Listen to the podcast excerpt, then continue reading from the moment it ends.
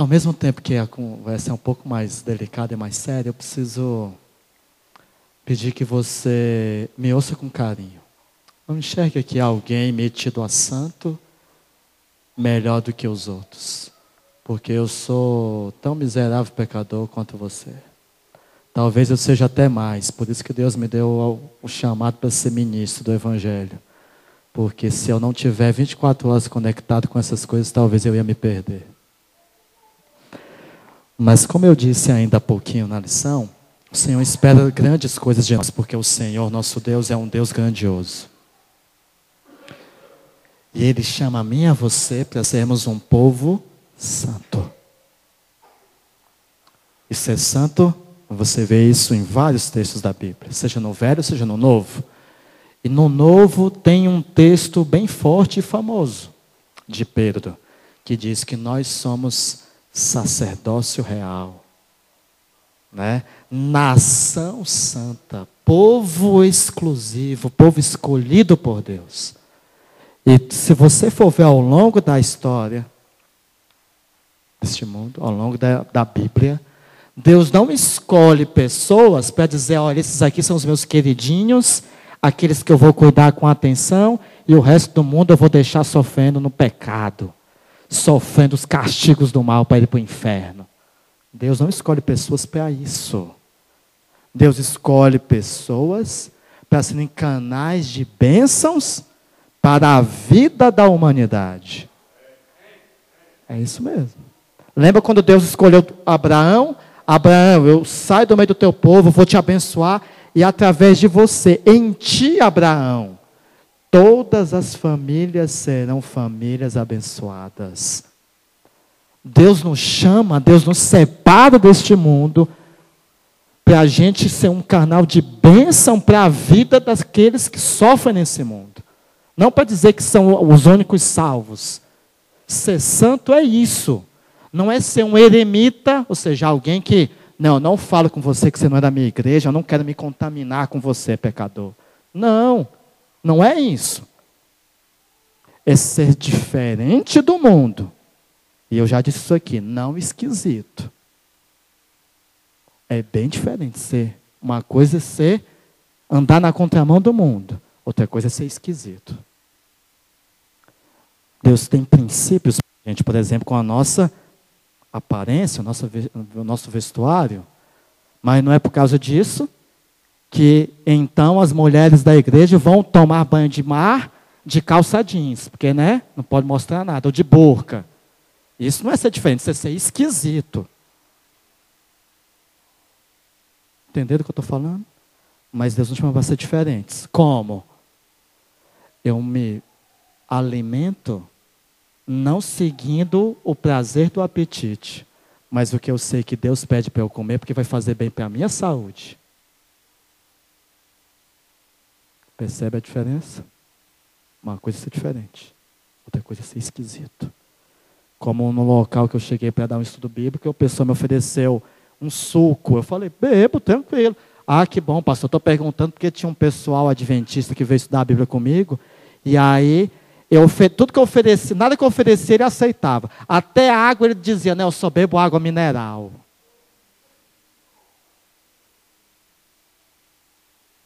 Somos chamados para ser diferentes, sem ser esquisitos. E sabe uma coisa que a gente tem que relembrar nessa manhã? Um ponto que a gente tem que destacar e que eu quero estudar com você nessa manhã, rapidamente, em poucos minutos. Um ponto que a gente é chamado para ser diferente, mas o mundo tem nos envolvido. E é natural nós estarmos no mundo e se a gente não se conecta com o céu, a gente ser, nós sermos contaminados pelos conceitos do mundo. Se o povo de Israel, com tanta luz, se contaminou, não é? Nós já estudamos aqui no ensino de Jesus sobre o sábado. E eles criaram 613 regras sobre como não quebrar o sábado.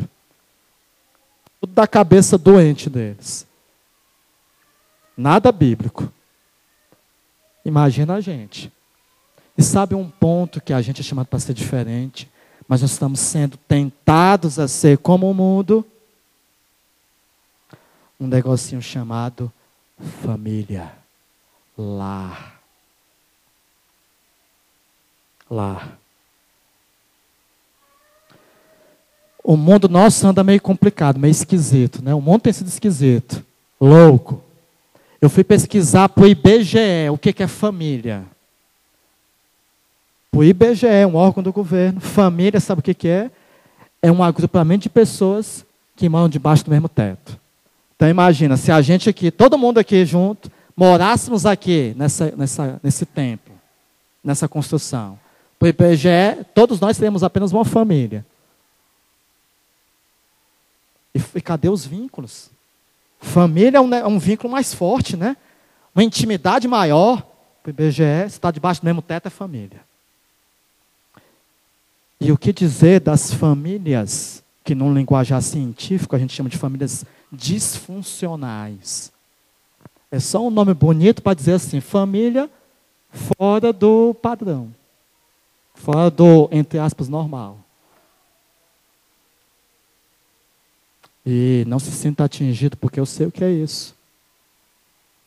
Eu sei o que é viver só uma parte da minha vida, claro.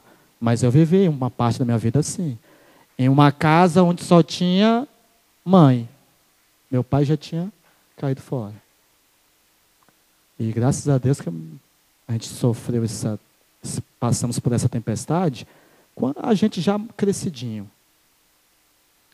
Eu com a minha esposa, às vezes eu tenho que me virar nos 30 para ajudá-la na criação de um pequeno e mais atender a igreja. Imagina, eu fico imaginando ela sozinha.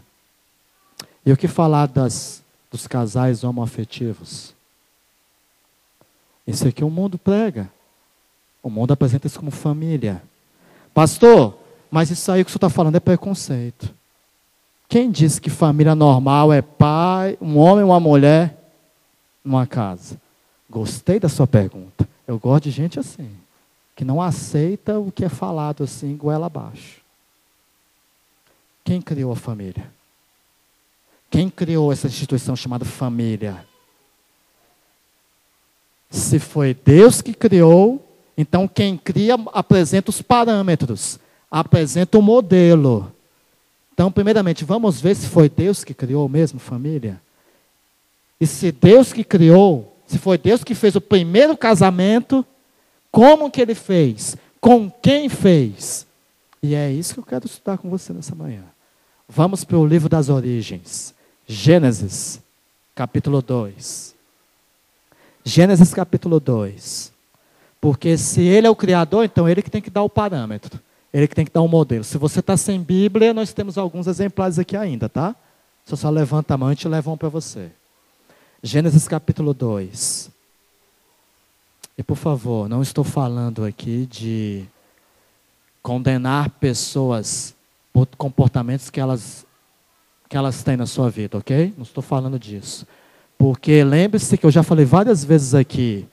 Quem aqui tem autoridade para levantar o dedo e ficar apontando para julgar alguém?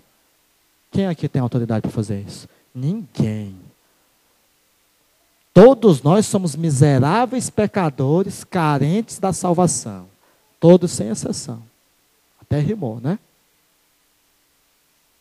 O que eu quero apresentar para você é o que Deus fala sobre o assunto, porque é isso que Ele cobra de mim, como ministro do Evangelho. E eu, por mais que isso possa parecer politicamente incorreto, eu não fui chamado para ser politicamente correto, eu fui chamado para ser bíblico para ensinar as escrituras sagradas, mas com amor, com espírito cristão, como Cristo sempre faz com os pecadores. Lembra da história de Maria Madalena, pecadora? Só ele poderia condená-la. Ele condenou? Não. Ele perdoou e disse: Viva a sua vida sem pecar. Ou seja, mude a sua vida. É isso que Deus faz. Deus abraça a todos. Deus recebe todos do jeito que são, mas ele transforma quem se achega a ele. Ou vai me dizer que você continua a mesma pessoa depois que você conheceu a Cristo? Eu tenho certeza que não. Porque a gente, quando conhece a Cristo, ele nos transforma. E é disso que eu quero conversar com você nessa manhã, ok? Gênesis capítulo 2, O capítulo 1 e 2 fala de quê? Da criação. Deus criou todas as coisas. E se você for ler a partir do verso 18, você vai ver Deus constatando uma coisa. Ele diz aí no verso 18: Não é bom que o homem esteja o quê? Só. E aí você já vê um princípio que Deus quis colocar no coração. Nós somos seres sociais. Nós não fomos criados para solidão. Somos criados para cuidar de gente, um cuidar do outro. E como Deus resolve o problema? Fazendo a primeira cirurgia do mundo. E não tinha nem pecado ainda, viu? Primeira necessidade de cirurgia. Deus tirou de uma costela esse relato está aí, ó, a partir do verso 18, tá? Para ganhar tempo, eu estou só falando. Você pode acompanhar aí. Deus tira da costela de Adão, tira uma costela e cria quem? A obra mais prima da criação. Vocês gostaram, né, meninas? É verdade, aquela, aquela brincadeira de dizer que Deus fez o rascunho para depois fazer né, o definitivo, eu concordo, em partes, viu? Porque Deus não, até o rascunho de Deus é belo. E aí Deus criou aquela, aquele mulherão para Adão ficar, uau! E só um detalhe aqui, ó. Deus tirou da costela. Deus não tirou do pé. Então, maridão, você me tira machão. Não tirou do pé para dizer que não é para você, ó, pisar na sua mulher. Você não tem essa autoridade, não, viu? Pastor, mas a Bíblia diz: mulheres sejam submissas aos maridos. Termine o verso. Não pare aí não, bonitão. O resto do verso diz: Assim como vocês são submissas a quem? Ao Senhor. E Deus trata você como um tirano? Deus fica pisando em você, mulher? Então não aceite isso. E vocês têm um pastor aqui que é, pode ser magrinho, mas revalente. Se tiver um caboclo aí agredindo vocês, fazendo coisa que não é para fazer, me fala que eu e a polícia vamos para cima dele. Eu vou sozinho, não sou besta. Porque isso é crime. Ok? Está dado o recado, viu? Está dado o recado. Deus não tirou da cabeça. Então, mulher não é quem dá o último grito em casa. Mulher não é para ser aquele general que manda e desmanda na casa. Ok? Deus tirou da lateral, da costela, para dizer que os dois têm que andar como? Lado a lado. Eles são iguais. As coisas são conversadas. Não, eu decido aqui o carro que eu vou comprar. O que tu quer se meter? O carro é meu. Baita machista que você é, viu? Até o carro que você for comprar, você deve perguntar para sua esposa. Sabia? Amor, mulher, eu estou pensando nisso, tal, o que, que você acha? Não, amor, vai ficar muito caro, tal. Lado a lado. Princípio aí orientando a gente, tá? Se a gente colocar em prática só isso aí, acho que mais da metade dos problemas dentro de casa já se resolve.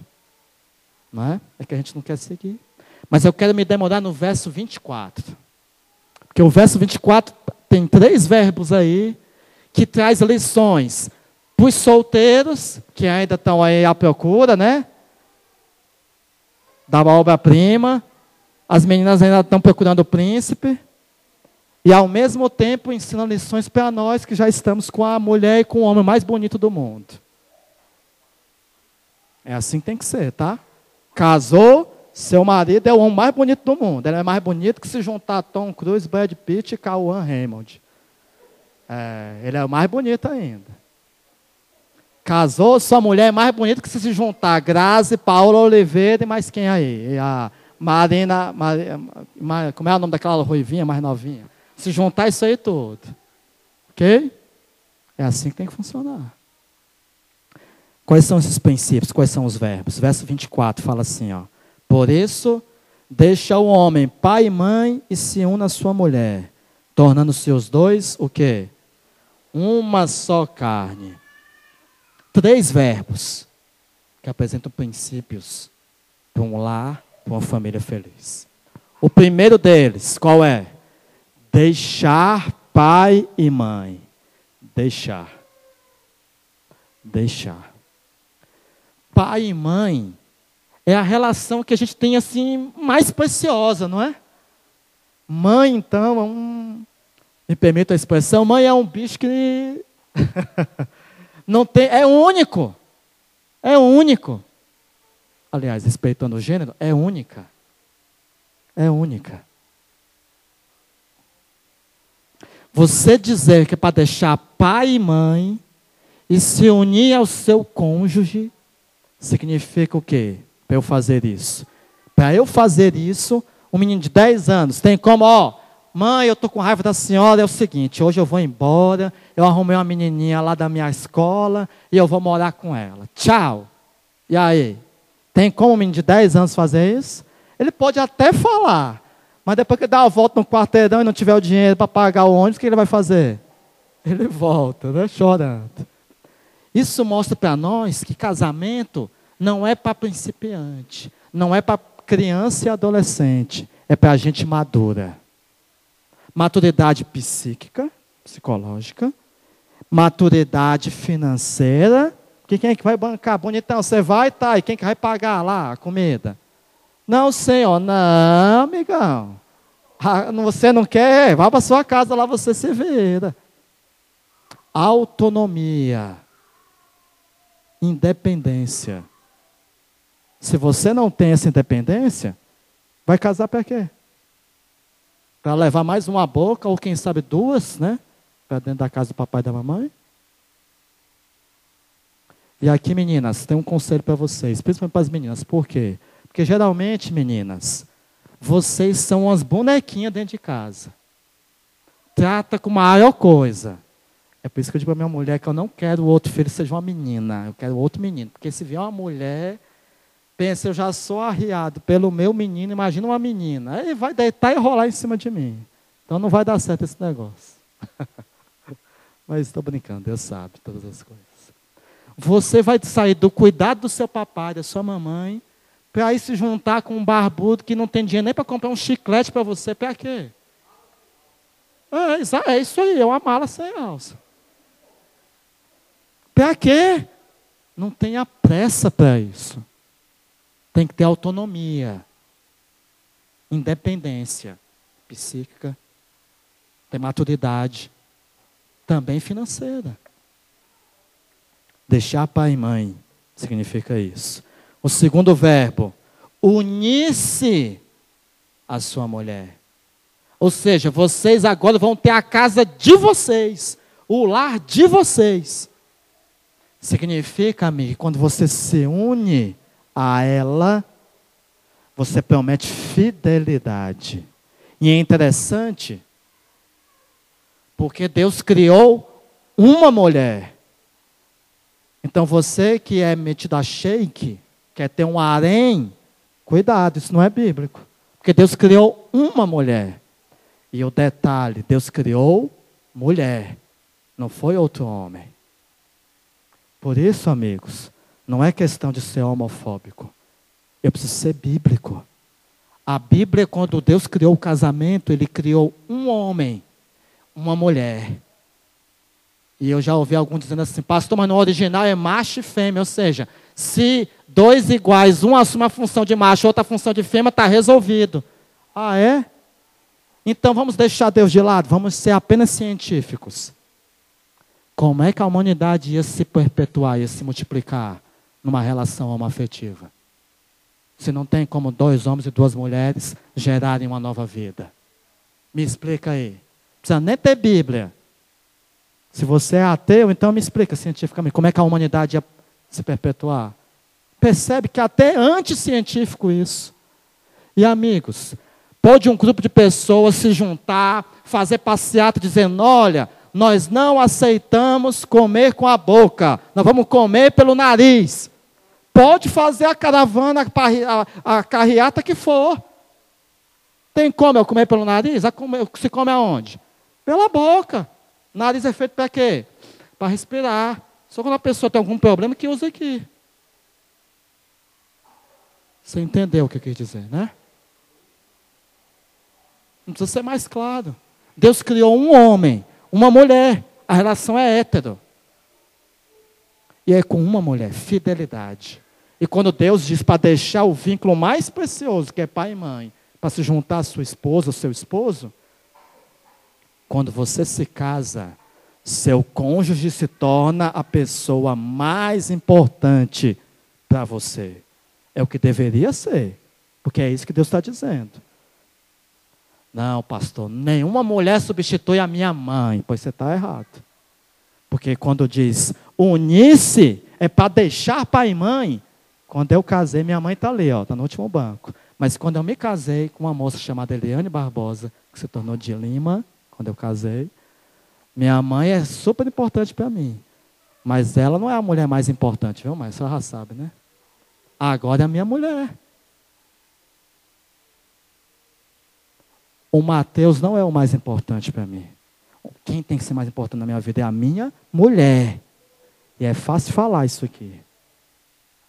Ela tem que sentir isso. Como? Vendo meus atos, as minhas palavras, que ela é mais importante para mim do que qualquer coisa. Quando eu digo assim para ela, amor, hoje eu não vou jogar futebol na minha folga, eu vou ficar com você. Você não sabe quantos pontos eu ganho. E tem uma recompensa boa para quem já é casado. Ela tem que se sentir a mais importante. Não basta eu só ficar falando. Meninas, a recíproca também é verdadeira, viu? A gente tem que se sentir o rei em casa. Quando se casa, o mais importante é o seu cônjuge. É isso que o verbo está querendo dizer. Quando fala para deixar pai e mãe se unir a ele. Fidelidade. E ele é o número um traz também uma ideia de cerimônia. Porque quando você for ler o resto da história, todo, todos os versículos, do 18 ao 25, foi Deus que levou Eva para o primeiro homem, para Adão. Dando uma ideia de cerimônia, de algo solene. É por isso que une isso aqui não é só juntar os panos. Como diz lá no Nordeste, se amaziar. Não. Tem algo solene algo reconhecido pelas autoridades, seja religiosa ou seja autoridade do país, casamento civil. Já deixa eu aproveitar e responder um negócio. Pastor, então meu casamento não é abençoado se eu, me casar na, se eu não me casar na igreja? Quem disse isso? Não, se você fizer um casamento só lá no cartório, ok, meu amigo. Tem as bênçãos de Deus do mesmo jeito, porque Deus quer abençoar os seus filhos. Na igreja é uma cerimônia, onde nós celebramos o que? A pureza. No mundo que fala assim, ah, para que negócio de manter pura para quê? Virgindade para quê? Dois meninos, um rapaz e uma moça, suarem para serem fiéis, porque Deus diz. Eu vou já falar disso. Que o ato sexual é para dentro do casamento e eles permanecem firmes. Aí que já faz uma festa para eles, para celebrar parabéns. Por decidirem serem fiéis à palavra, aos princípios de Deus. E a gente também na cerimônia abençoa-os, além de celebrar essa vitória. Amigão, não é fácil não. As tentações são. Eu consegui com muito suor manter firme até para chegar no casamento. Um parênteses. Se você está ouvindo isso aqui depois que aconteceu, lembre-se que Deus é um Deus que perdoa, que restaura. Então não se sinta o pior dos pecadores. Se eu falhei, me arrependo, Peça perdão e aceite o perdão divino. Não fique se martirizando. Deus perdoa e joga os pecados no fundo do mar. Está acabado, resolvido. Ok? Já entrei no, segundo, no terceiro e último verbo, né? Tornar-se uma só carne. É intimidade. Não só sexual. Intimidade em todas as áreas da vida. Percebe a sequência? Eu deixo papai e mamãe, me uno, para então ter a intimidade sexual. Eu tenho maturidade, autonomia em todas as áreas da vida, passo por uma cerimônia, ou seja, me caso oficialmente, prometo fidelidade àquela única mulher, por isso o casamento é monogâmico. E então eu tenho a intimidade em todas as áreas da vida, inclusive sexual. Então, namorados de plantão. Sexo não é para vocês. Só quando casarem. É o que a Bíblia diz. Mas se você quer ser igual ao mundo, ok. No mundo, eu conheço hoje na balada, a gente se conhece e aí já estamos à noite já trocando escovinha. E se não der certo, gente, você vai para o seu lado e eu vou para o meu. Esse é o mundo. Você não quer ser diferente? Não quer seguir a Cristo? Isso é andar na contramão do mundo. E foi ele que instituiu. Ó. Pastor, casamento é só um papel. Quem aqui é funcionário público, seja no, em Brasília, da prefeitura? Quem é funcionário aqui, órgão de, de órgão público? Ok. Vocês, para assumirem uma função, vocês têm que apresentar lá um certificado confirmando o seu grau de instrução, não é? Mas não é só um papel, você não tem um conhecimento aqui, rasga o certificado. Você vai rasgar? Por que, que precisa do papel? Por que, por que ela não rasga? Porque sem um papel não confirma. Você tem um monte de dinheiro na, na sua conta. O que vale é o saldo na conta. Você vai rasgar dinheiro, é só um papel. Se você for rasgar, me avisa para eu pegar. Então, por que, que o casamento, você fica com essa história? Não é só um papel, o importante é o nosso amor. Ah, é? Então, por que, você não confirma isso, mostrando que você tem compromisso com a pessoa que está do teu lado? É muito fácil, amigo. Na hora que a mulher queima o feijão, vai para a casa da tua mãe que eu vou para mim. Aí pegar a outra. É muito fácil. Eu quero ver você continuar amando. Quando a pessoa Rapaz do céu, essa mulher vem com aquele cabelo de Gal Costa todo dia, aquele cabelo armado assim. Ó. Aí eu quero ver. Você vê a, gostar da bonitinha quando ela está com um monte de creme, o cabelo liso, baixado, é uma coisa, amigo. Eu estou falando só do cabelo. E quando fala daquelas manias chatas, né?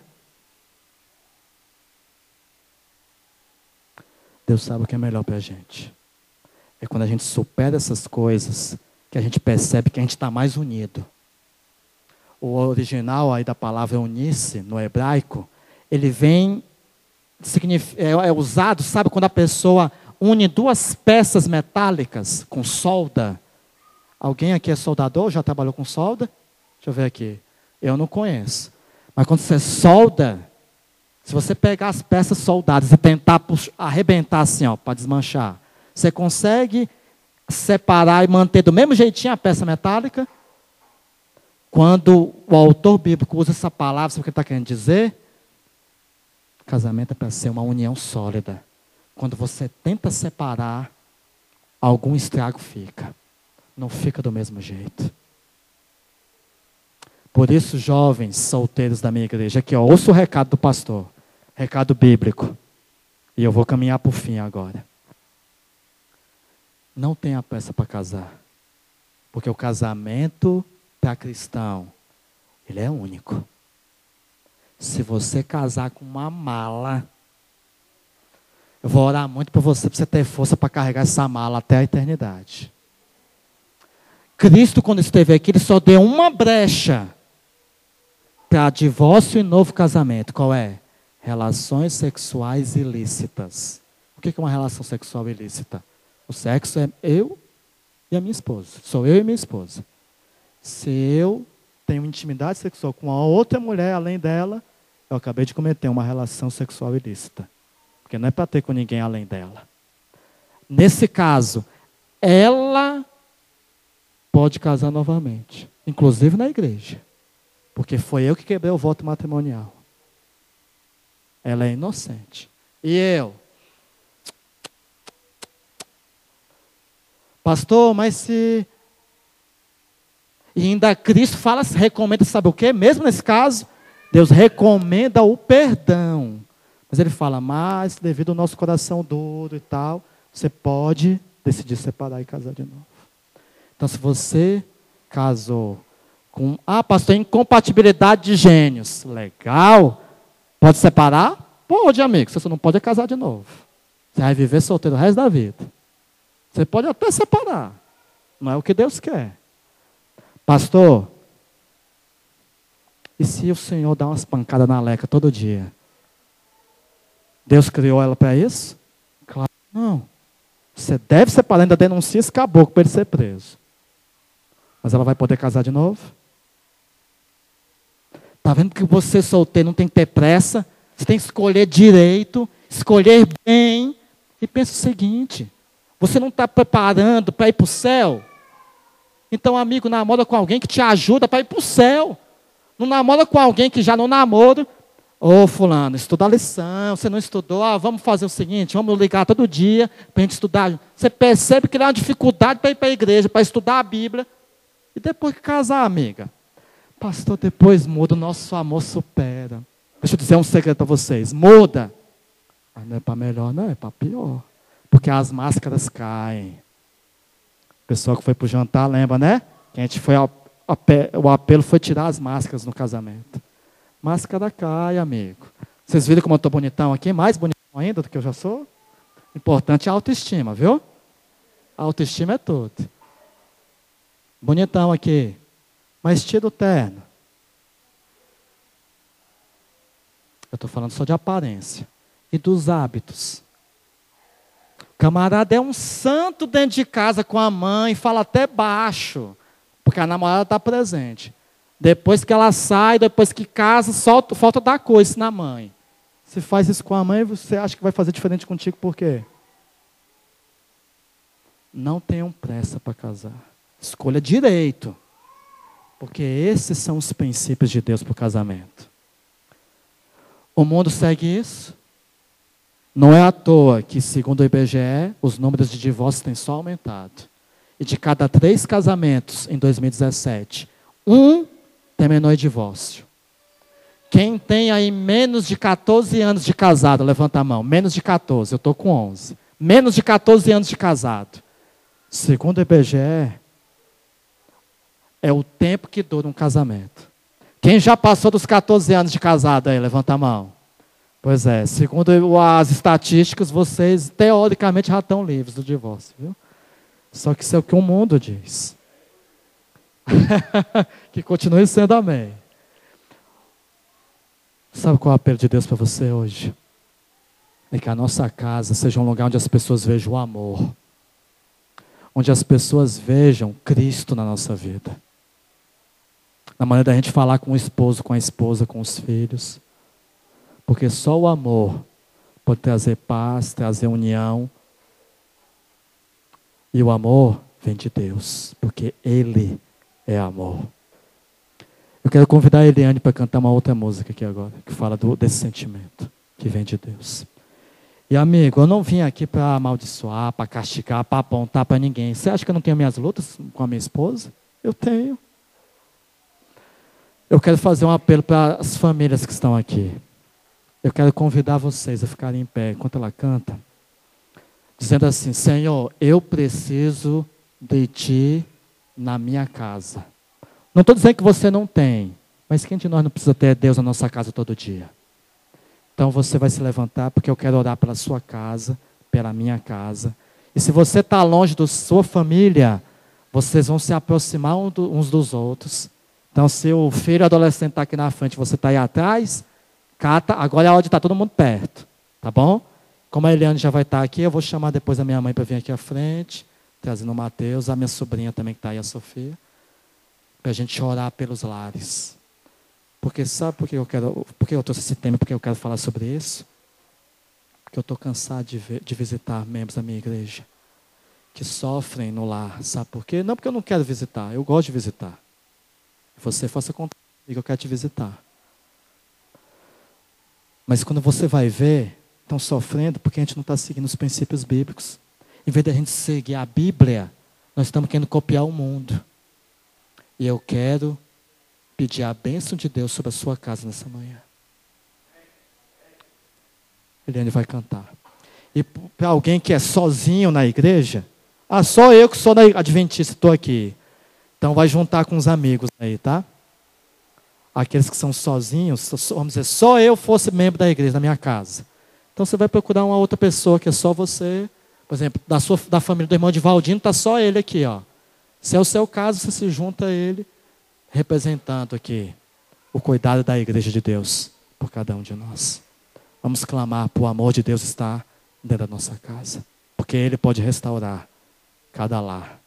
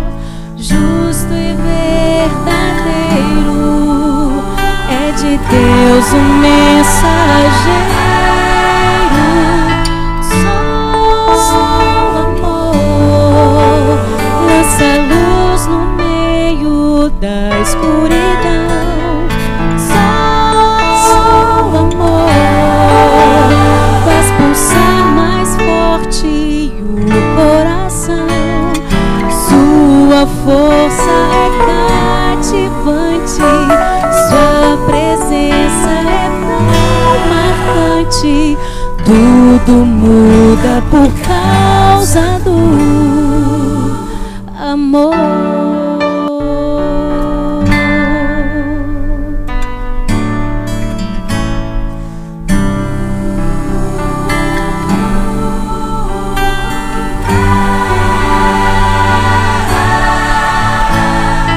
muda ser completamente, faz revolução.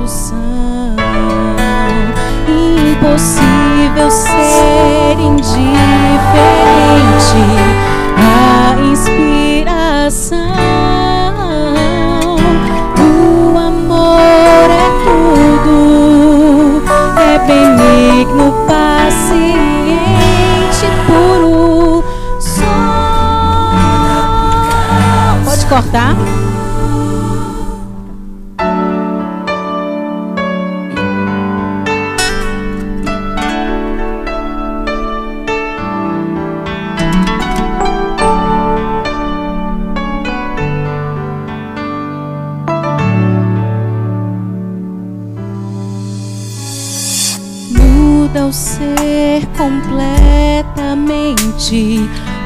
Faz revolução.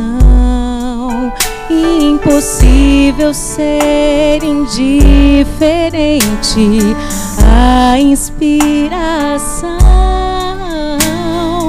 O amor é tudo, é benigno, paciente, puro. Só o amor lança luz da escuridão. Só o amor faz pulsar mais forte o coração. Sua força é cativante, sua presença é tão marcante. Tudo muda por causa do amor. Só o amor traz a união, supera toda mágoa. Seu valor está nos atos, mais que em palavras.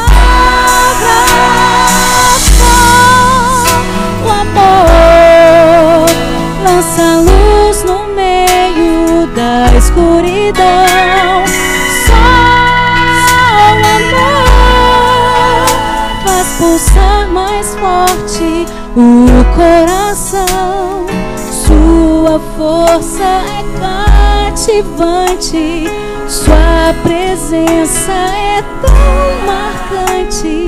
Tudo muda por causa do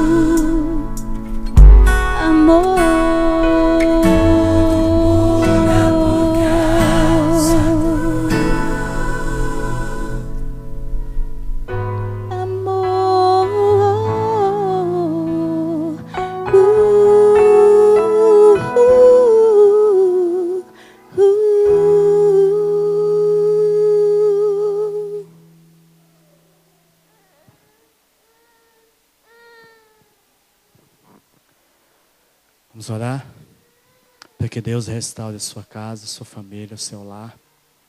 E se você tem que começar tudo de novo, você está no lugar certo.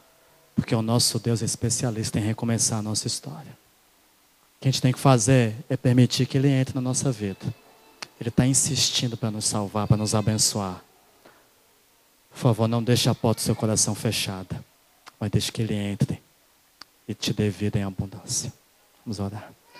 Bom Deus, aqui estamos com a nossa casa, com o nosso lar, nossos familiares. E se alguém está aqui ainda sozinho, o pensamento dele com certeza está na pessoa amada, nos filhos, nos pais. Bom Deus, obrigado porque o Senhor é esse Deus que pode reescrever a nossa história. O Senhor pode restaurar aquilo que foi destruído. O Senhor pode restabelecer as colunas da nossa casa. O Senhor pode colocar de novo aquela chama daquele amor, aquele brilho nos olhos quando a gente encontrou o nosso cônjuge pela primeira vez. O Senhor pode trazer isso tudo de volta. Nós queremos pedir uma bênção sobre cada lar, cada família. Te peço de maneira muito particular pelos jovens desta igreja. Bom Deus, quantas lutas. A gente vive num mundo que diz que aquilo que é contrário à tua palavra que é o certo. Que eles sejam firmes, como José, como Daniel. Firmes pelo que é correto. Firmes pelo, pelo que é verdadeiro. Que o Senhor restaure o amor que vem de ti em cada lar. Que cada marido aprenda a falar palavras de carinho para sua esposa. Que as esposas aprendam a elogiar ao invés de reclamar. Enfim, que todos nós cresçamos em lares que falam boas palavras, falam palavras gentis, educadas, que a cortesia não seja para os de fora, mas principalmente para os de casa. E isso só vai ser possível se todo dia nós convidarmos o Senhor para estar na nossa casa. Sem o Senhor a gente não vai conseguir fazer. Por isso eu te peço que cada um saia daqui decidido em reerguer, em restaurar o altar da família deles dentro de casa, com a Bíblia aberta e joelho no chão. Abençoa cada um deles com suas lutas e dificuldades. E quando alguém cair, que nós, como igreja, como uma grande família, a família do céu, estejamos de braços abertos para acolher, ajudar, não com o dedo para apontar. Abençoa cada um que está em pé, cada lar. Em nome de Jesus, amém. Deus abençoe a todos. Vou estar à porta para